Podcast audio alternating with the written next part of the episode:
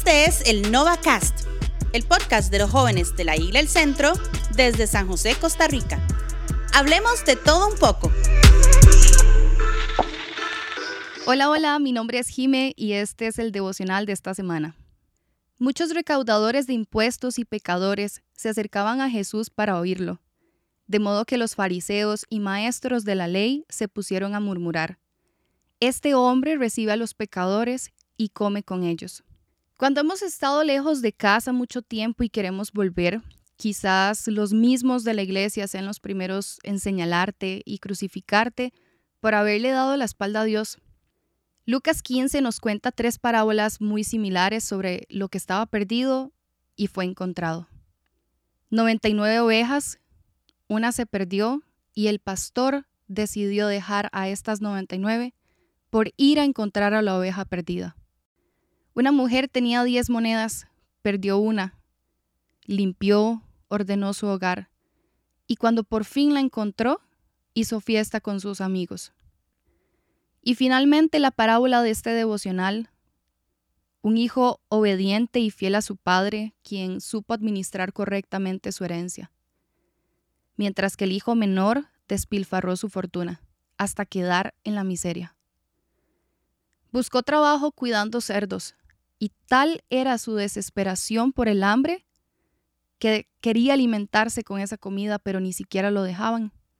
Sin embargo, llegó el momento en el que su conciencia le recordó que en la casa de su padre había en abundancia, pero por su propia desobediencia, él decidió alejarse y tomar su propio camino. Dios no es un padre que juzga, que se aleja de vos si pecaste, si le fallaste, si de repente preferiste probar aquello que tanto tu carne deseaba. Si escogiste el camino fácil o simplemente te rendiste y no lo buscaste más. Recordá que Dios aborrece el pecado, mas no al pecador. De esta misma manera, Jesús tenía la capacidad de sentarse a la mesa con aquellos que no practicaban el bien. Si seguimos leyendo Lucas 15, nos enseña que el hijo que lo había perdido todo decidió darse una segunda oportunidad y volver a la casa de su padre. Para su sorpresa, cuando él ya estaba cerca, su padre lo miró desde lejos y se fue corriendo a abrazarlo. Entonces mandaron a matar al ternero más gordo y a hacer fiesta porque su hijo estaba sano y salvo. Por supuesto, al ver esto, el hijo mayor, quien siempre había obedecido a su padre, se enojó porque a él nunca le habían celebrado a tal magnitud. Y es que Así somos nosotros, lamentablemente. Nos comparamos con las bendiciones que reciben los demás.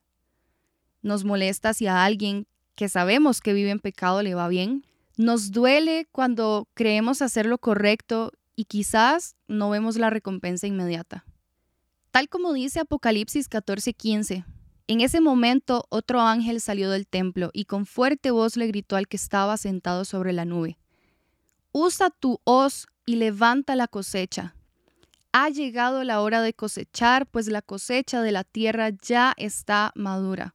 Así que hoy de esa misma manera te digo, tu tiempo ha llegado. Hoy es el día para que vuelvas a casa.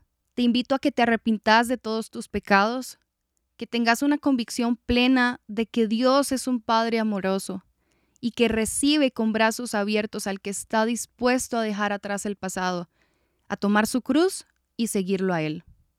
Hijo mío, le dijo su padre, tú siempre estás conmigo y todo lo que tengo es tuyo. Pero teníamos que hacer fiesta y alegrarnos porque este hermano tuyo estaba muerto, pero ahora ha vuelto a la vida. Se había perdido, pero ya lo hemos encontrado. Les digo que así es también en el cielo. Habrá más alegría por un solo pecador que se arrepienta que por 99 justos que no necesitan arrepentirse. Te cuento un secreto. La iglesia no es perfecta. Los líderes fallamos, los pastores, los que ministran en la alabanza. Cualquiera podrá fallarte, pero Dios jamás lo hará. Porque la iglesia sencillamente no es más que un hospital para los oprimidos de corazón, un lugar de rehabilitación para aquel que no tenía esperanzas y un hogar de restauración para el que fue dañado. Eso sí, de todo corazón te digo las palabras que Jesús le dijo a aquella mujer de Juan 8. Vete y no peques más. ¿Sabes algo?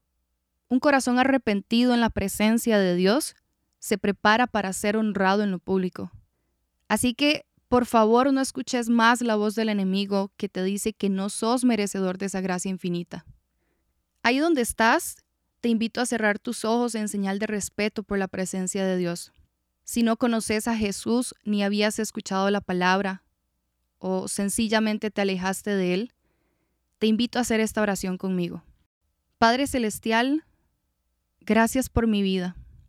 Gracias porque tú me amas infinitamente, porque me rodeas con tu misericordia cada mañana. Hoy te pido perdón por mis fallos, por mis pecados y mis errores. Te pido perdón si me alejé de ti. Por favor, escribe mi nombre en el libro de la vida eterna. Y limpia mi corazón con tu sangre preciosa. Hazme digno de entrar en tu presencia el día que tú vuelvas.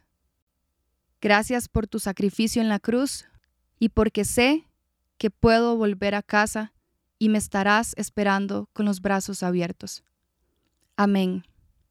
Si es la primera vez que haces esta oración o si estás volviendo a casa, sé que hoy Dios te dice, bienvenido, hijo. Recuerda que puedes acercarte a la iglesia, a tus líderes, a tus amigos y pedir ayuda, pedir que te apoyen en oración y comenzar una nueva vida en Cristo Jesús. De momento me despido y nos vemos en el próximo Novacast.